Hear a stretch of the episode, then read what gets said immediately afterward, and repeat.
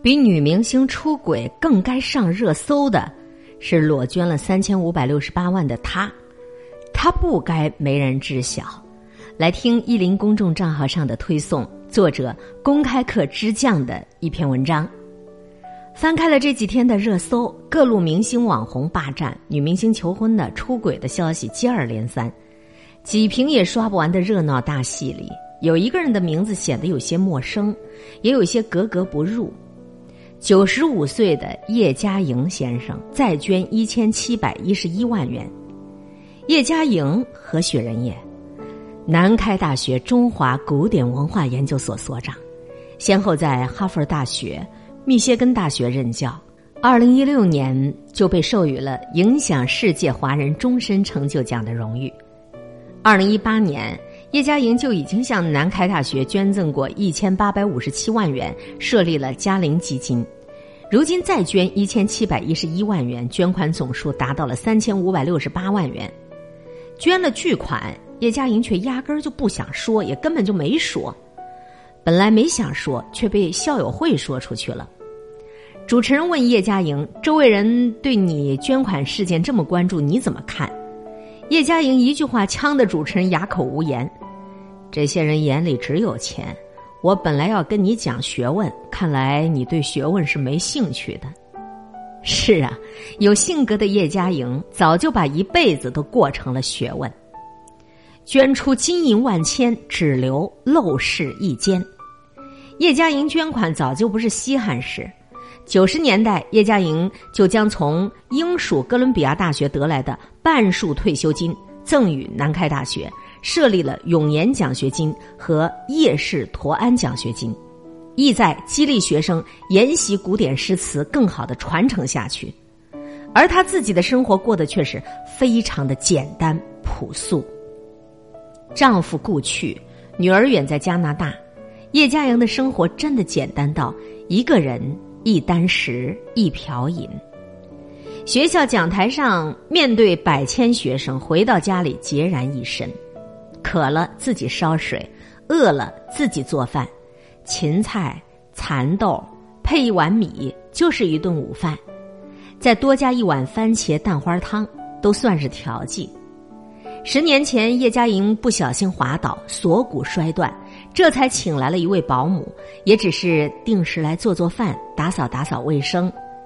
这样的生活，有人觉得匪夷所思，可叶嘉莹却过得怡然自得。有诗歌为伴，我不需要人陪。叶嘉莹年少丧母，被迫与丈夫出走台湾，背井离乡数十载，中年又遇到大女儿和女婿意外的车祸，到如今除了远在加拿大的小女儿，叶先生身后已无他人。事实上，理性和博学如叶嘉莹这样的人，也曾经想过自杀。在那些苦难的岁月里，他独自承受着来自家庭的压力。尽管如此，当时的他从来不曾向任何人提起过。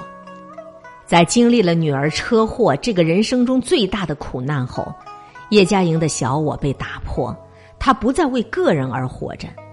他说：“个人是短暂的，文化是永恒的。”这也是先生用退休金设立两个基金的直接原因。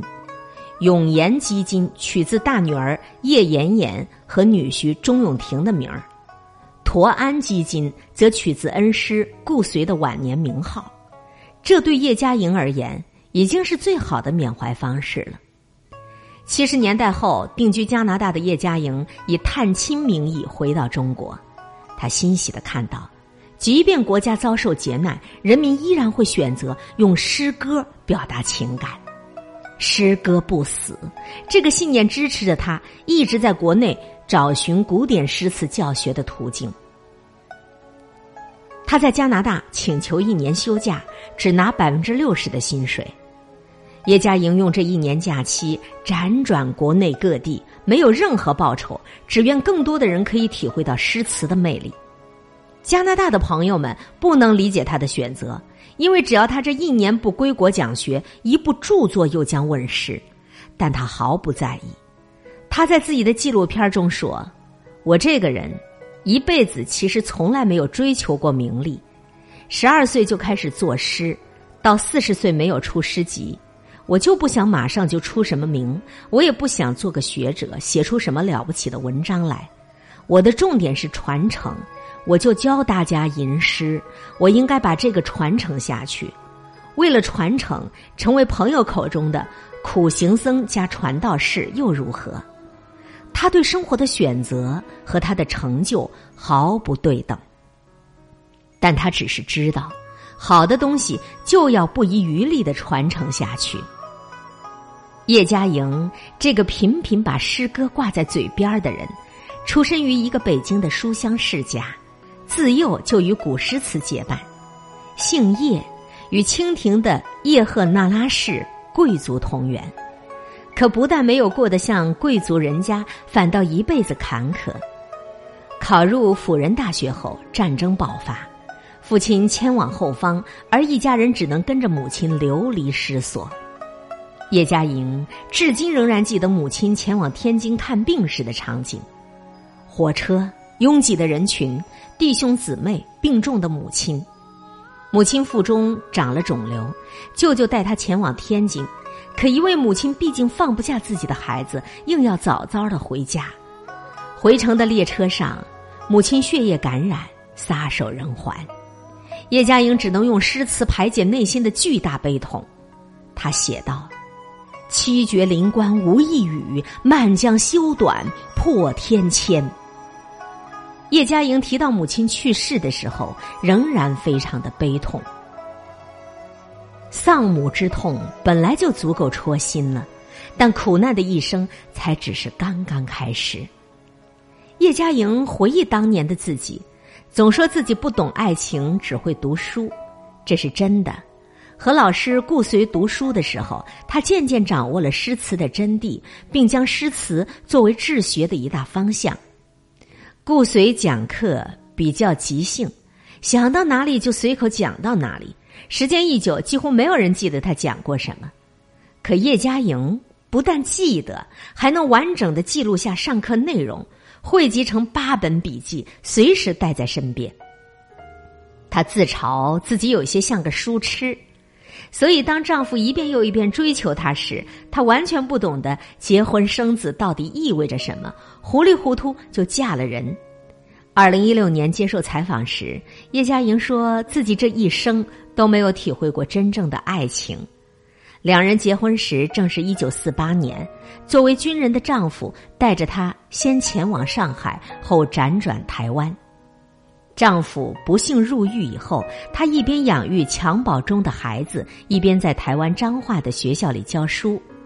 那个屋子小到椅子一半在室内，一半在走廊。后来卫兵又冲入她的家，将她连带婴儿一同带入监狱。叶嘉莹哀求：“我带着这么小一个孩子又跑不了，你又何必对我如此残忍？”无奈之下，她只能投奔丈夫的姐姐。过上了打地铺的生活，婴儿哭闹给家里增添了许多的麻烦，也遭受着亲戚家的冷眼。他每每等一家人睡下，才抱着孩子入睡。第二天家人醒来之前，他便离开。经历这一切的他，当时仅仅二十五岁。这是他当时写下的诗作：“转蓬辞故土，离乱断香根。”以叹身无托，翻经或有门。覆盆天莫问，落井是谁缘？圣父怀中女，深宵忍泪吞。就是那个时候，叶嘉莹有了轻生的打算，让她挺过来的，正是诗词给予的力量。丈夫出狱以后，性情大变，酗酒、家暴。已成了常事，叶嘉莹每一件苦事都隐忍下来，后来转到台湾大学教书，日子才渐渐好转。那是一段短暂的辉煌。当时他同时执教三个大学，加盟两个电台，台湾大街小巷的广播中都是叶嘉莹三个字。再后来，他有机会到加拿大教书。因为丈夫不喜欢台湾，性情也不好，她决定带着全家远走高飞。新的困难又出现了，英语。在南开大学讲课时，他常常回忆自己与国外学生的语言差异。国外的学生一周可以看许多英文资料时，他却只能看一点点，而且他需要批改学生的作业。无奈之下，只能够查字典攻克语言关。他带一点三明治，就可以一直熬到深更半夜学英语、改作业。他每每语重心长的对讲台下的南开中文系的学生说：“你们一定要学好英文。”这句话包含了不知道多少心酸。叶嘉莹尽力的去克服语言难关，因为对中国诗词实在是过于热爱，所以即使用并不流畅的英文表达，也是感情满满。生活安定下一段时间，灾祸偏偏又发生了。他的大女儿和大女婿在新婚三年后的一九七六年出车祸身亡。母亲早早离去，丈夫冷漠无情，又亲眼目睹白发人送黑发人的惨剧，叶嘉莹的内心几乎崩溃了。他于是又写下如此诗句：“平生几度有颜开，风雨逼人一世来。”迟暮天公仍罚我，不令欢笑淡于哀。这是他的哭女诗十首，可他依旧没有因此颓丧，因为诗词给了他力量。叶嘉莹至今仍然喜欢用老师顾随先生的诗词激励自己：“自天沉水，烧心转；一任罗衣，透体寒。”后来，改革开放的消息传到了国外，叶嘉莹有看报纸的习惯。他惊喜的看到国内学校需要教师，便亲自向国家写信请求教书，不收任何费用。书生报国成何计？唯有诗骚李杜魂。接到南开大学的邀请，他在南开定居讲课，并游历全国，在复旦大学、南京大学等高校免费授课。一九七九年，南开大学中文系专用教室，主楼幺幺二，人山人海。当经历了十年浩劫的中国学生第一次看到能够有这样一位气质的人，用如此动情的方式讲述着令人赞叹的诗词，太美了。直到今天，叶嘉莹一直把自己当做一个教书匠。中国古典诗词是好的东西。如果不能传播给更多人，他觉得对不起先人，对不起来者。于是，从一九七九年至今，叶嘉莹在讲台上一站就是四十年。二零一八年七月，叶嘉莹在南开大学庆祝生日。尽管自己年事已高，但他仍然以最大的热情对待着教学工作。看到南开大学马蹄湖的莲花盛开，他也曾感叹人生易老。但是莲时有心应不死，人生易老梦偏痴，千春犹待发华滋。只要看到自己能够教导更多的年轻人，让他们发华滋，他就心满意足了。从一九七九年到南开大学任教，叶嘉莹和南开的缘分就再没有断过。讲学诗歌这么多年，都是在给海外的学生讲。他多想也为祖国贡献一份力量，给祖国的孩子们也讲讲课。那个时候五十多岁的他，不给自己时间休息。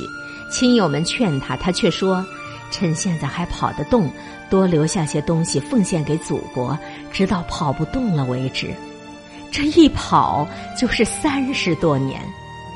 离开北京的那一刻起，叶嘉莹就一直没有停止怀念故乡。从一九七九年到二零一五年，叶嘉莹都在加拿大和南开大学之间往返奔波。南开大学学校里的家属楼一开始是不允许外国人居住的，他只能够在学校外面租房子、买房子，因为他已经加入了加拿大的国籍。后来允许他立刻卖掉了学校外面的大房子，买进了一套家属楼的老旧房，就在这里居住。谈到离乡的感觉，叶嘉莹仍然有些激动。加拿大学校的学期结束，他便立刻返回中国，来到南开继续讲学。他不怕，只要能够讲课，再多的困难也不算什么。直到二零一五年以后，他才定居南开大学，有了一个固定的家。此时的他九十一岁。叶嘉莹讲的课有多么动人？曾经有学生为了听叶嘉莹的课去造假证。第一次在南开讲学，讲的是汉魏南北朝诗词，阶梯教室只能够容纳三百人。可不仅仅是南开大学的学生，天津其他学校的学生也赶来听课。临时增加的椅子已经放到了讲台边缘和教室门口，这都还不够，就连进教室都非常困难。中文系只能想了个办法，持有听课证的学生才能入场。结果，一个天津师范大学的女学生用萝卜刻了个假章，自己做了个假的听课证。以假乱真，还真的蒙混过关，顺利进入了教室。这个机灵的女学生，如今已经是天津电大的老师，现在仍然不时的去听叶嘉莹讲课。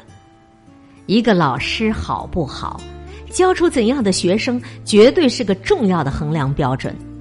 而叶嘉莹的学生名单里，这些名字你或许熟悉：席慕容、白先勇、蒋勋、陈应真。叶嘉莹本身的学术成就也是值得一说的，教书七十多年，一个重要的教学特色就是引入了大量的西学观点，中西对比，更加深入的了解诗词。叶嘉莹在学术上并非完美无缺，但是她本身情感细腻，善于感怀，嗓音也动人，加上过关的学术能力，讲起课来栩栩如生。学生席慕容评价叶嘉莹讲课，他介绍李白的时候，李白就骄傲的出来了；他介绍杜甫老年的诗歌时，杜甫就真的老了。直到今天，叶嘉莹也不曾坐着讲课，只要在讲台上，他永远是站立的姿态，传道授业解惑。有主持人曾经问他：“这心里面有诗？”和心里面没有诗过一辈子有区别吗？叶先生回答：“在懂得诗的人来说，你懂得诗跟不懂得诗，这一辈子是很不一样的。一个懂得诗歌的人，他不会每天总是为了追求现实当中的那一点金钱呐，什么事啊，就匆匆忙忙，还以为是得意，还以为是聪明，从而丢掉了人生最宝贵的价值。”诗词成就了叶嘉莹的一生，而叶嘉莹也早就活成了诗歌中的一部分。以上我们一起分享阅读到的是作者公开课之将他的一篇文章，比女明星出轨更该上热搜。裸捐三千五百六十八万的叶嘉莹不该没人知晓。见贤思齐，见不贤而内自省。读完了叶嘉莹，我们是时候把诗词捡起来看看了。